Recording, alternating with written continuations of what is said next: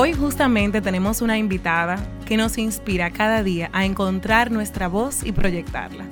Hola, soy Patricia Peña y creo firmemente en que somos más fuertes juntas. Bienvenidas a otro episodio de Stronger Together.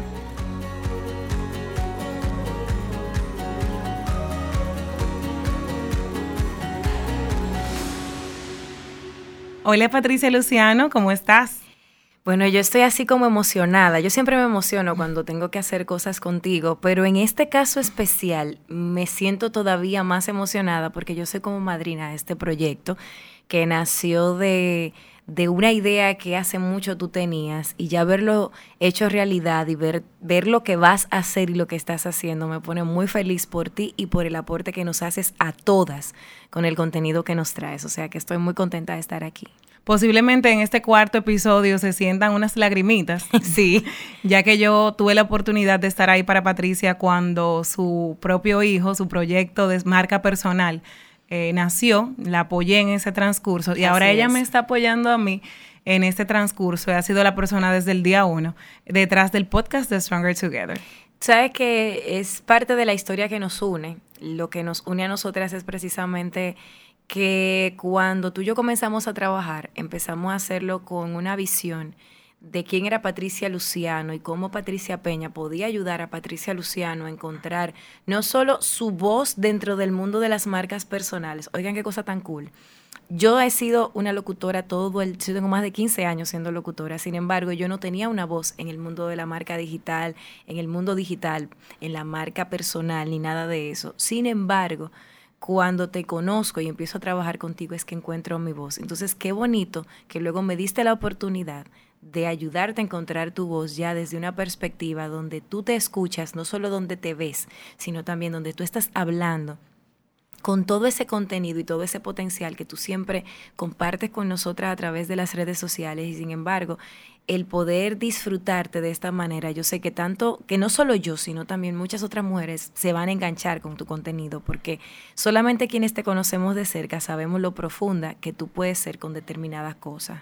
Significa muchísimo para mí tu feedback. Primero como amiga y segundo por el gran respeto que te tengo en este mundo de la comunicación. Y ahora como una verdadera eh, lumbrera en el mundo del podcast aquí en República Dominicana, ganadora de premios. Patricia ganó el premio a Mejor Voz de Podcast Así es. en Colombia. Estoy súper orgullosa de ella. Ah, de hecho, eh, bueno, tú sabes que cuando hicimos el, ganamos ese premio, yo de una vez te dije, porque es que eso no hubiese sido posible si no hubiese empezado todo con algunas cosas que tú me dijiste y que yo creo que no lo he compartido. Y, sí, y una de ellas fue, Patricia, tú tienes que ser tú, tú tienes que dar lo que tú tienes para dar y dejar de ocultarte a través de, a través de todo eso que tú crees que no puedes. Y fuiste una de las voces que al momento de yo decidirme a lanzar el podcast y mandarlo, sobre todo a Colombia, pues fuiste de esa que me dijiste, oye, dale, dale para allá. Así que vinimos con premio porque yo escuché tu voz y la, y la de otras personas que me, que me impulsaron. Hablando justamente de escuchar voces que te apoyan, hay una historia que yo quisiera compartir hoy eh, con todas las que nos escuchan. Y es que siendo una para mí de las voces más magistrales de nuestro país, dentro de maestrías de ceremonias para grandes eventos, la voz comercial detrás de muchos conciertos a los que vamos y eventos grandes a los que vamos, eh, una locutora, directora de emisora, es decir, una lumbrera en tu área. Sin embargo, tú me contaste y nunca lo olvidaré que a ti al principio de tu carrera te dijeron que tú no tenías voz para ser locutora. Lo que yo te compartí en ese momento fue que cuando yo comencé, el estilo de las voces era totalmente diferente de lo que se estila ahora. Ahora se buscan voces más naturales y que conecten más con lo que somos las personas en la vida real.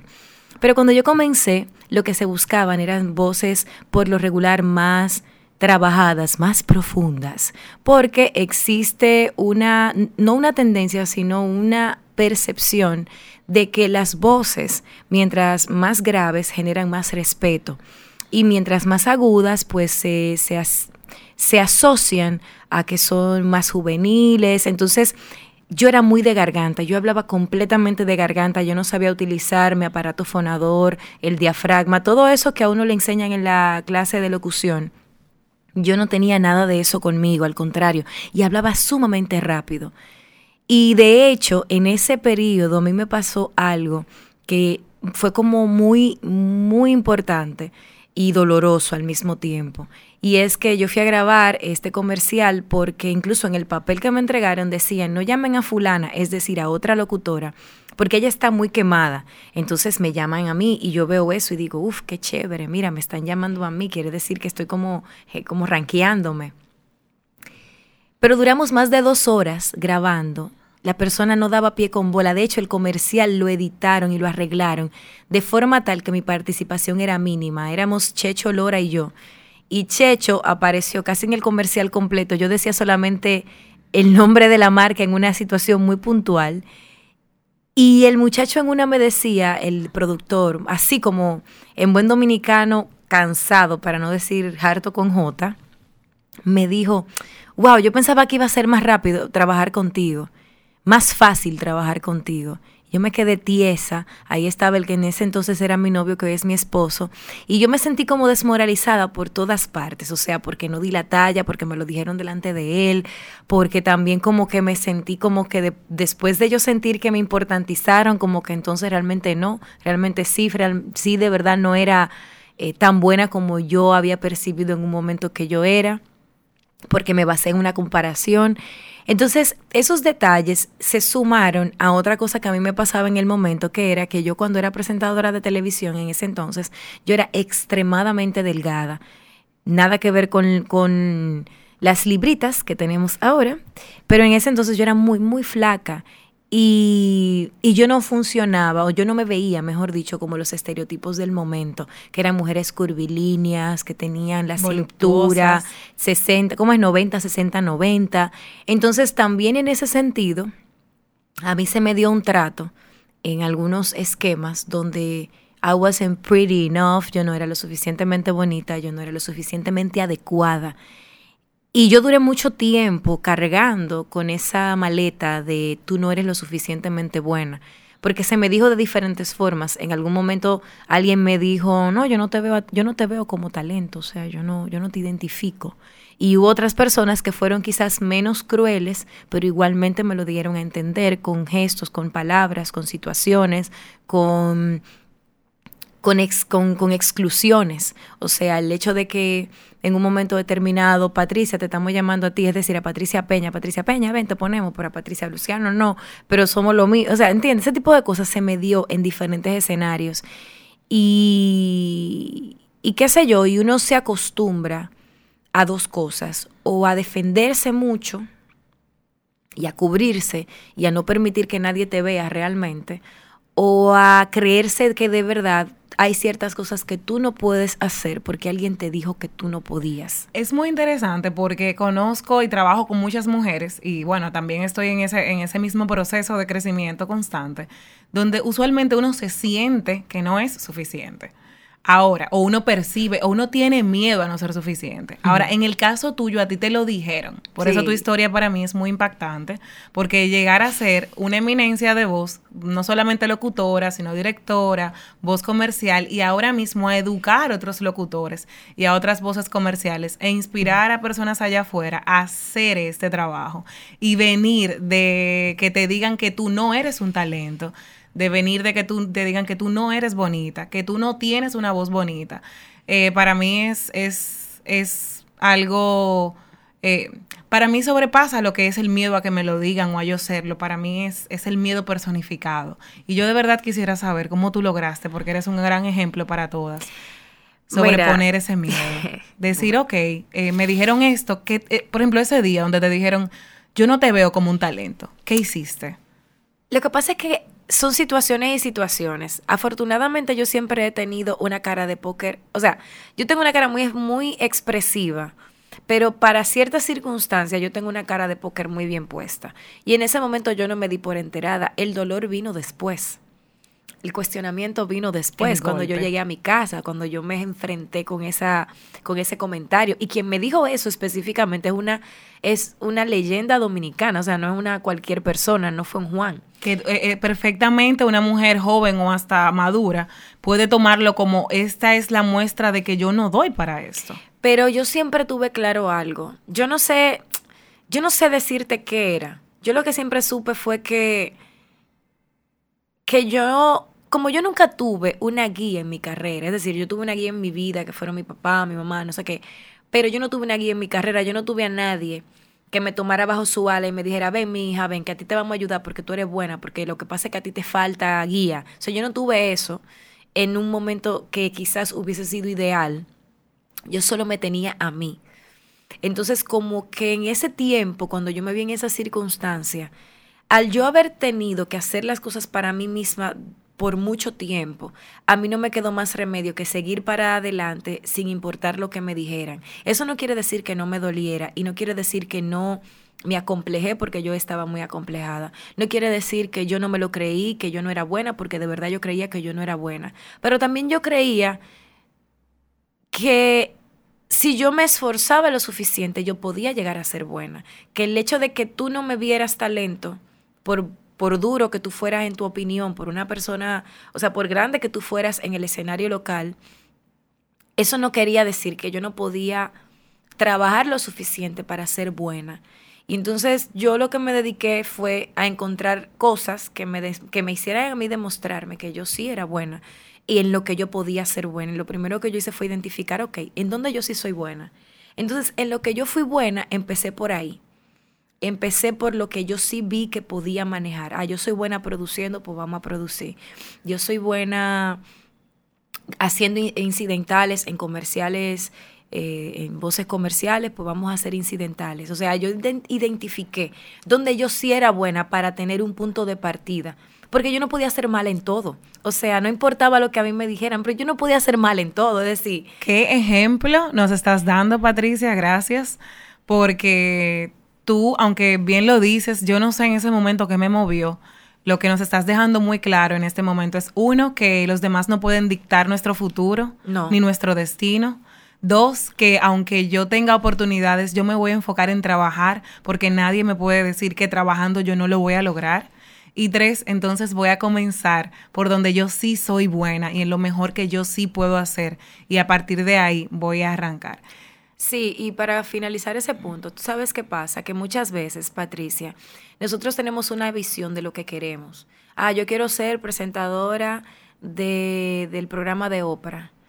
Y esa es la visión, pero se nos olvida que hay un proceso y que ese proceso tiene que venir de la mano de cuál, de cuál es el primer paso que vas a dar. O sea, esa versión, ¿verdad? Que es la versión que inicia, no es la misma versión que finaliza. Para nada. Entonces tú vas dando un paso y después de que das ese paso, das el otro. Si te pones a mirar a dónde quieres llegar con todo lo que tienes que hacer, no lo haces. O sea, sí, tiene que existir la meta, pero yo creo que a veces nos volvemos tan fanáticos de la meta que se nos olvida que para llegar a esa meta es un paso a la vez y que va a haber, va a haber momentos en que te vas a devolver, va a haber momentos en que tú empezaste un proceso, por ejemplo, de bajar de peso, por poner algo que pasa mucho, y vas dos libras y luego te fuiste de fin de semana y te descuidaste y tienes que volver a empezar y eso, ese volver a empezar se convierte para ti en un dolor cuando lo que tiene que convertirse es en un aprendizaje. No es fácil y es muy lindo decirlo aquí, cuando uno está pasando por el momento del desazón, del desconcierto, del, de verdad voy a ser buena, de verdad vale la pena seguir. O sea, sí, esas dudas están. Pero algo, lo que está atado a tu propósito se revela. Porque si no, entonces se te cerrarían todas las puertas. Pero si se, si se te cierra la puerta y aunque sea una ventanita se te está abriendo, es porque todavía hay esperanza de que tú puedes desarrollar lo que tú quieres. Lo que pasa es que tú lo quieres en una forma. Tú quieres que se desarrolle de una manera perfecta, donde todo el mundo te abra las puertas, donde todo el mundo te diga que está bien. Y hay gente que vive ese sueño. Hay gente que abre la boca, en mi caso, y son las más. Y hay gente que abren, que abren, que le abren una cámara y son las más. Y estamos las otras, las que tenemos que tomar un cincel y empezar a hacer la escultura de nosotras mismas y fajarnos a cincelazos. Y esas, lo digo por mí, quizás no son las que lo logran más rápido, pero te puedo asegurar que somos las más resilientes, porque nos damos cuenta de que no cualquiera nos tumba. A mí no cualquiera me da una opinión y me tumba, pero no me tumba porque si no lo lograron cuando yo empecé a esta altura, no, a esta altura a mí no me importa lo que a mí nadie me diga. I'm good enough porque yo me lo creo, independientemente de lo que el otro me haya dicho, tú sabes. Excelente. Resiliencia, una palabra que conecta mucho con una pregunta que, venía para hacerte hoy. Antes de pasar esa pregunta, eh, no me quiero mover sin antes hacer énfasis en algo que, que nos, nos expusiste con tu historia y es estereotipos. Sí. es algo que va muy de la mano con Stronger Together, porque en el primer episodio yo hablaba sobre los estereotipos y lo que se espera de uno, acorde al sistema o el ámbito donde nos estemos desarrollando, sobre todo lo que se espera de nosotras como mujeres. Entonces, a veces te dicen no eres suficiente y no es que tú no eres suficiente, es que el sistema donde estás, el contexto es que no es suficiente para ti aún. No era que tú no tenías la capacidad de trabajar con tu voz, era que tú no tenías la voz que todo el mundo en ese momento entendía que eran las voces correctas, de forma natural. Yo... Yo realmente creo que eran ambas cosas. O sea, es como en mi caso, hay cosas que son definitivamente puro estereotipo y se ve que de repente personas que antes usaban el afro y ahora se ve el afro por donde quiera, entonces si esas personas lo hubiesen tenido en este momento les hubiese ido bien, sin embargo hace 10 años no era el caso. Pero en mi caso yo creo que también me pasó y es algo que te puede pasar a ti que estás escuchando este podcast, es que tú el hecho de que te están diciendo que no te hace esforzarte lo suficiente para tú encontrar a donde tú puedes llegar para cuando el sistema esté listo para ti. Exacto. Porque el sistema no estaba listo para mí, pero yo tampoco estaba lista para mí. Yo tampoco tenía la voz. Qué valioso eso para que el anoten ahí. Yo tampoco estaba lista para mí. Tú estás lista para cuando el mercado esté finalmente listo para tu producto o servicio. Tú estás invirtiendo, tú estás cosechando, tú estás creando el mercado para eso que tú quieres ofrecer, haciendo tu voz ser escuchada para que ese mensaje que tú quieres que llegue, llegue en su momento. Patricia, comenzaste a trabajar eh, desde donde estabas y pudiste ya en esa versión más profesional, más acabada, llegó a la fecha donde ya sí la gente y el mercado estaba listo para algo más natural, para algo diferente, para expander su, mm, soldar un poquito los estereotipos. Y tú estuviste lista, tú no esperaste que la televisión, tú no esperaste que la radio estuviera lista para ti. Y eso es algo que todas nos podemos quedar pensando. ¿Estoy yo esperando que todo esté listo para mí? O estoy trabajando para, para yo ser de quienes logre, porque entonces la verdad es que nos volvemos parte de la revolución. Yo soy de las personas que está haciendo que, que, que se esté listo para algo nuevo, para algo diferente. Hay un libro que lo retrata muy bien, se llama La Buena Suerte, de Alex Rovira, donde para hacerles el cuento corto, te muestra precisamente que tu suerte la creas tú. ¿Y cómo tú creas tu suerte? La suerte tú la creas cada vez que tú haces todos, todos los días, tú debes hacer algo que te acerque a tu, a tu meta, a lo que tú dices que quieres. Entonces, en el camino te vas a encontrar con todo tipo de situaciones que te van a seguir fortaleciendo ese propósito. Y mientras tanto, lo que tú necesitas que pase en tu vida, te va a encontrar. Hay un happy middle, pero para ese happy middle tú tienes que estar comprometida. Haber dado tus propios pasos. Sobre todo porque es lo que te digo, hay gente el gran problema que tenemos es que nos comparamos y vemos a otras personas que les, se les hace más fácil. Y creemos, Patricia, tal vez que se le hace más fácil. Muy pocas veces conocemos la historia completa. Muchas personas son muy talentosas. Por ejemplo, si yo no conozco tu historia y te escucho, yo digo, es que, eso es un talento, es que yo no... Claro. Yo jamás en la vida voy a poder hablar así porque es una locura esa mujer.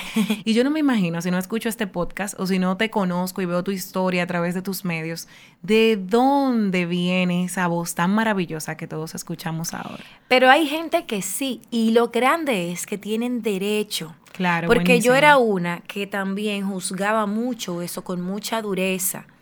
¿Y qué pasa? Que esa persona que tiene ese talento que tú estás envidiando, probablemente tiene unas necesidades que tú las tienes cubiertas, lo que pasa es que tú no lo sabes. no lo ves. Entonces, a mí me pasaba, por ejemplo, que yo me comparaba mucho, porque cuando tú has sido tan vejado, cuando te han dicho que tú no eres suficiente, etcétera, etcétera, tú siempre estás en comparación y tú miras a los demás o con miedo, o sea, tú miras a los demás nunca como iguales, sino o desde arriba o desde abajo. Tú te la pasas en eso. Ah, estoy mirando a Patricia Peña, que ella tiene más seguidores que yo. Uy, estoy mal, tengo que mejorar para ser como Patricia Peña. Uy, estoy viendo que Patricia Peña tiene menos seguidores que yo. Uy, qué chévere, estoy por encima, tengo que mantenerme. Entonces, estar claros de que el otro tiene derecho a recibir su bendición como Dios haya querido. Y que mi valor no está dictado por el valor de los demás. Exacto. ¿Tú recuerdas, Patricia, para compartir un momento de nuestra relación? Tú me voy a poner a llorar, porque señora, yo lloré, lo que pasa es que yo le hice calladista aquí. aquí. calladistica aquí, mi amor. ¿Tú recuerdas la primera tarea que yo te puse cuando estábamos trabajando tu marca personal? Claro, y fue determinante. O sea, fue determinante para, lo, para que yo lograra enfocarme y lo voy a compartir. O sea, porque Patricia Peña tiene, yo no sé si es así con, si tú eres así con todas tus clientes. En mi caso, lo que a mí me impresionó de ti en esa primera, en ese primer encuentro fue que tú viste más allá. O sea, la gente está acostumbrada a verme a mí por lo que yo proyecto. Y que yo proyecto una mujer con una, con una personalidad muy segura. Soy una persona que me veo muy fuerte y sobre todo impenetrable. Es decir, y con una personalidad así como muy, muy intensa.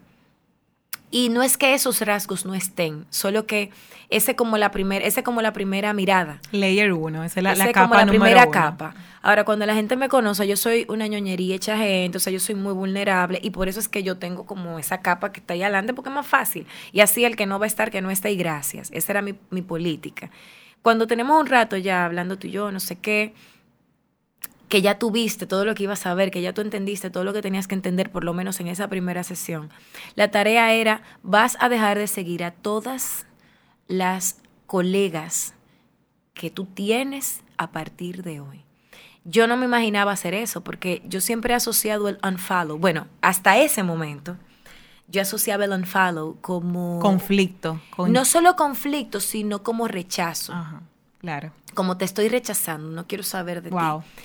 Y para mí era muy duro el yo imaginarme que alguien de esas personas, porque aparte de todo, aunque no se me notaba, yo buscaba, yo buscaba mucha validación en los demás. Por lo tanto, yo hacía muchas cosas orientadas a no hacer sentir mal, aunque eventualmente hiciera sentir mal. Pero yo trataba de no, no, no, que yo no quiero que esto pase, aunque, y, y poniendo sobre todo en detrimento quién era yo y lo que yo quería. Así que Patricia me plantea este reto y originalmente yo estaba negada lo hice de verdad en una, en una forma bastante astuta. Yo esperé una madrugada, porque como yo soy nocturna, eran como las 2 de la mañana, entonces yo hice mi tarea. O sea, como a las 2 de la mañana yo dejé de seguir a todas mis colegas. Y por todas me refiero a todas. Em, porque Patricia me dijo algo importante en esa, en esa en esa sesión. Ella me dijo, mira, lo primero es que tú no eres una locutora, tú eres una mujer de negocios, que además eres locutora, que además eres esto. Entonces, vamos a empezar a ver quién tú eres. Sin distracciones. Sin distracciones. Y, eh. yo, y yo dejé de seguir, y de verdad, o sea, fue importante haber hecho ese ejercicio porque yo dejé de ver a mis colegas como puntos de referencia y entonces fui más honesta conmigo cada vez. Y lo mejor del mundo te comenzaste a ver a ti. Y me empecé a ver a mí. Que había, hay demasiado hay que ver y ahora lo estás compartiendo todo esto con nosotras. Y por supuesto, cuando yo hice las paces con mi historia, porque también esa es otra cosa que nació, ya yo venía haciendo muchos ejercicios con otras personas en mi vida que definitivamente han sido vitales para este proceso. Lo que pasa es que contigo se dio ya en el marco de lo voy a compartir. O sea, las otras cosas que yo había hecho eran con una intención de sanar, de curar, de yo empezar a aceptarme, de aceptar que está bien estar que está bien sentirme molesta, que está bien sentirme mal y que está bien decirlo de una manera adecuada, pero que está bien yo ser honesta, que si Patricia no me tomó la llamada y yo no me siento cómoda con eso, Patricia, please, cuando tú puedas, devuélveme porque a mí no me gusta tal cosa. Y no necesariamente el yo quedarme con eso y solo por un mundo, porque a veces entonces le damos interpretaciones a las cosas que no la tienen y la otra persona tal vez estaba ocupada. Yo soy una novela, bueno, yo era muy novelera, ya yo le he bajado dos y por novelera no me refiero a que yo veía novelas porque de hecho no las veo. te hacías novelas? Sino que me hacía todo un drama en la cabeza, no, Patricia Sobe que vio la llamada y no me devolvió la llamada y entonces no me llamó y tuve lo que yo digo y sin embargo ella subió una historia y a lo mejor ella ni vio la llamada, pero yo era muy de eso, entonces yo viví un proceso de sanación previo a llegar donde ti, pero cuando yo llego donde ti, lo que hizo que, la, que el impacto fuera mayor fue que entonces yo me di permiso. Tú me diste permiso de darme permiso, de, de contar mi historia y no sentir culpa, de abrazar quien yo soy, de reírme de mí misma como hacía, pero no necesariamente juzgándome. Entonces todas esas cosas hicieron que yo empezara a darme el permiso de compartir mi historia, porque hasta que yo no hice todo eso, yo no tuve la valentía, no tuve la confianza en mí misma y sobre todo no tuve la honestidad de querer compartir mi mensaje porque además de todo yo siempre le tiraba, yo tiraba por el piso mi historia porque a quién más le va a importar eso, o sea, a quién le va a interesar leer eso, a quién le va a interesar que yo le comparta eso. Y como que pasamos ese proceso y fue ahí que entonces yo me di cuenta de que hay gente que sí necesitaba leer lo que yo tenía para decir y que sí necesitaba escuchar lo que yo tenía para compartir. Y de ahí nace el podcast, de ahí nace mis videos, de ahí nace que yo he ido entendiendo quién yo soy como persona y ese entenderme a mí me ha permitido llegarle a gente que necesitan entender que tienen una voz y que tienen derecho a usarla, pero también que tienen el deber de utilizarla para impulsar a otros, porque al final, si yo no uso mi talento, el que yo tenga, el que sea, y tú que me estás escuchando, si tú no usas tu talento y haces como en la Biblia y lo ocultas porque tienes miedo, lo que sea, hay otra persona que está necesitando enterarse de eso. Tú no lo estás compartiendo y esa persona se está quedando coja. Entonces no lo hagas, no dejes de hacerlo solo por ti, también, o sea, no dejes de hacerlo porque al no hacerlo para ti, también, también estás dejando de hacerlo para otros que necesitan de ti. Y así sea una persona, si tú tienes un propósito, tienes que cumplir ese propósito, porque para eso estás aquí. Yo tenía una última pregunta para Patricia y era, ¿qué consejo le podías dar a mujeres allá afuera a las cuales le han dicho que no, a las cuales le han le han dictado su destino eh, y las cuales también con dureza se dictan su propio destino. Tú nos has dejado tantos aprendizajes en todo el podcast. Yo lo voy a escuchar para también tomar todas esas pequeñas lecciones como una oyente. Sin embargo, quiero que nos puedas decir en un último punto, si tuvieses un regalo que hacerle a una mujer que ha pasado por las situaciones por las cuales tú has pasado dentro del proceso, y quiero decirlo de esta forma, ¿Qué tienes para decirle a una mujer allá afuera que quiere echar para adelante, pero se siente rechazada? La opinión experta no es infalible. Todos mm. los expertos, todos en algún momento no sabían, no tenían idea el experto que hoy es experto en algún momento no lo fue. Por lo tanto, su punto de vista no tiene que definirte. A mí me lo dijeron, a mí me dijeron expertos que yo no era suficiente y cuando yo no era mi mejor versión, probablemente también como alguien que estaba en una posición que a lo mejor tenía cierto expertise, también en algún momento quizás no supe manejarlo.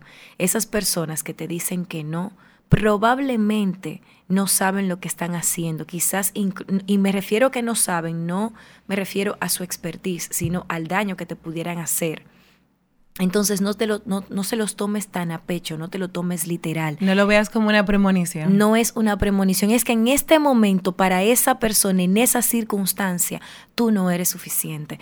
Pero el día de mañana, si tú te esfuerzas, puedes serlo y te puedes encontrar con que mañana esa persona te, diga, felicitar. qué bueno, fíjate, porque también te puedo decir, Patricia, que a mí me pasó y me ha pasado que gente que en algún momento me dijo no, se ha tenido que encontrar con una Patricia empoderada, con una Patricia Luciano, que, que se ganó un premio, pero que más allá del premio, que es una Patricia que está haciendo un trabajo, pero más que eso es una Patricia que graba comerciales, pero más que eso es alguien que ha sido constante, persistente y que no ha permitido que a pesar de que en algún momento ha escuchado voces más, fuerte que, más fuertes que la mía, no les permití que fueran más fuertes que mi propósito. Entonces mi regalo para ti es la opinión experta, sin importar quién sea el experto. Quien tú consideres experto o más grande. No importa, o sea, no es infalible. No es infalible. Quizás esa persona ese día lo vio así y en dos meses vea otra cosa. ¿Por qué? Porque también si algo nos dejan las tendencias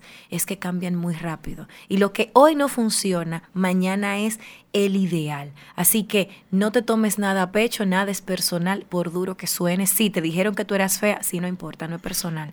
Sí, te dijeron que tú no tienes voz. De hecho, te digo eso porque me lo dijeron a mí. Me dijeron que yo no era lo suficientemente bonita, que yo no tenía el suficiente talento, que yo no tenía la voz, que yo no tenía esto. Y ahora, a pesar de todo, yo puedo darme cuenta de que no fue personal. Pero en ese momento yo lo hice personal. Entonces tu regalo es la opinión experta no es infalible y si en algún momento alguien te lo dice, recuerda que no es personal. Tú misma puedes definirte y sorprender no solamente a los demás, sino sobre todo sorprenderte a ti misma. Ha sido una de las conversaciones que más me he disfrutado contigo, Patricia. Se lloró. Yo aquí eh, calladita, sí, he dado mi lloradita. Y al final, este episodio es una muestra más de que somos mucho más fuertes juntas. Gracias Patricia por acompañarnos. Y a ustedes que nos escuchan, recuerden que somos más fuertes juntas precisamente por momentos como este, porque nos apoyamos. Soy Patricia Peña y nos vemos en un próximo episodio de Stronger Together.